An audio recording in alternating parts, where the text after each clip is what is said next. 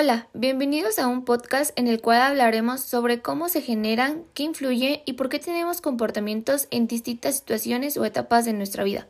Es importante para saber cuál es el causante que determina que tengamos emociones, comportamientos y más en la adolescencia. Primero que nada, debemos de saber que las causantes de varios comportamientos que tenemos son las hormonas. ¿Y qué son? Las hormonas son sustancias segregadas por células especializadas, localizadas en glándulas endocrinas o también por células epiteliales o intersticiales, cuyo fin es el influir de la función de otras células.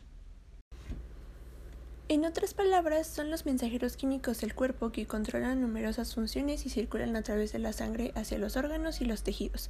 Con esto nos referimos al sistema endocrino. El sistema endocrino, también llamado sistema de glándulas de secreción interna, es el conjunto de órganos y tejidos del organismo, que segrega la sustancia llamada hormona. Las hormonas intervienen en los procesos de metabolismo, crecimiento y desarrollo, al igual que en el de la reproducción. Como se menciona anteriormente, estas regulan el funcionamiento de algunos órganos, así como también el uso y almacenamiento de energía y el control de los niveles en la sangre de sal y glucosa. ¿Y cómo se generan las hormonas? Todo comienza en la hipófisis, que es un pequeño órgano localizado en la base del cerebro que se conecta con el hipotálamo. Este se encarga de controlar otras glándulas y produce muchos tipos de hormonas. Si nos preguntamos cuántas hormonas hay, se han llegado a encontrar de 50 a 60 hormonas. Teniendo en cuenta toda esta información, podemos pasar a las hormonas cómo afectan a nuestro comportamiento, o mejor dicho, cómo hacen que tengamos un comportamiento. Primero que nada es necesario conocer cuáles son las hormonas que se basan para dar un comportamiento. Empecemos con la serotonina.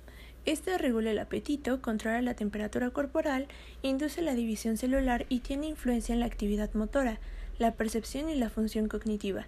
En el aspecto del comportamiento es conocida como la hormona de la felicidad, ya que niveles altos provocan sensaciones de bienestar, relajación y satisfacción.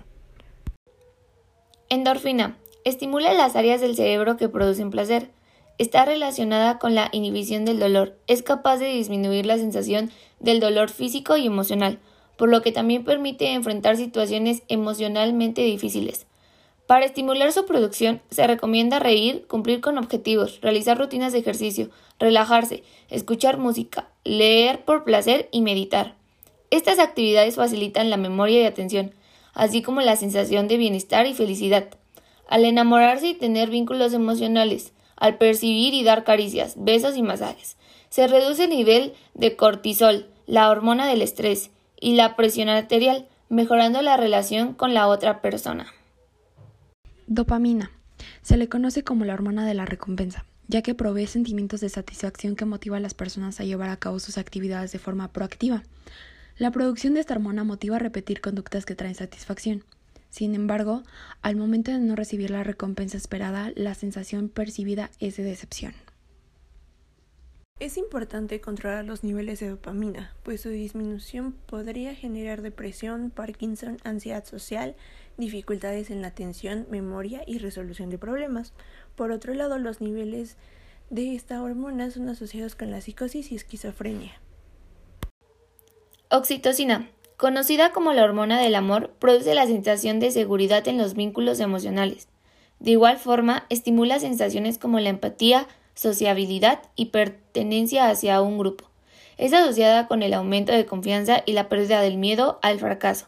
Se estimula con el contacto físico, la palabra del aliento, la escucha a los demás, la meditación, la calma, el ejercicio e incluso llorar, pues se liberan algunas emociones. Adrenalina, conocida como la hormona del estrés, permite al cuerpo reaccionar en caso de emergencia. Esta hormona también está asociada con la capacidad de automotivación de las personas y ser productivos. Un déficit de esta hormona provocaría depresión, baja motivación, desinterés y apatía. Cortisol activa la producción de adrenalina y regula su puesta en el organismo. En niveles bajos puede presentarse cuadros de desánimo y cansancio, pero en niveles elevados ansiedad, taquicardias y nerviosismo. Tiroideas. Esta hormona en niveles elevados produce ansiedad, mientras que en el caso contrario pueden producir depresión y fatiga crónica. Melatonina, encargada de regular los ciclos del sueño y vigilia. Un déficit de melatonina provocará insomnio y debilitará otros procesos cognitivos como la atención y la memoria.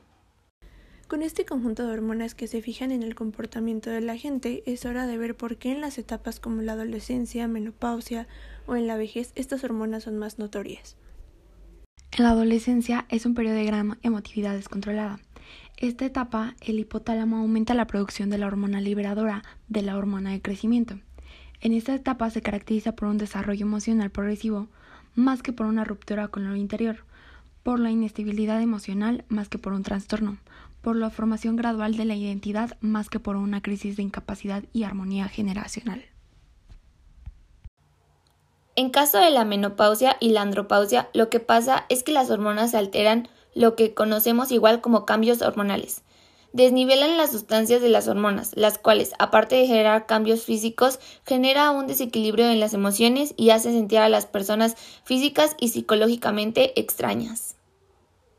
En el envejecimiento, la cantidad de hormonas producidas cambia.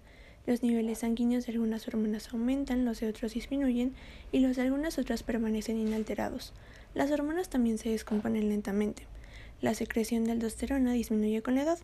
Esta disminución puede contribuir al mareo y a un descenso en la presión arterial con los cambios súbitos de posición. Para cerrar este podcast, concluiríamos que las hormonas nos afectan diferente en cada etapa de nuestra vida, ya que conforme vamos creciendo vamos teniendo un diferente funcionamiento y va afectando nuestro comportamiento.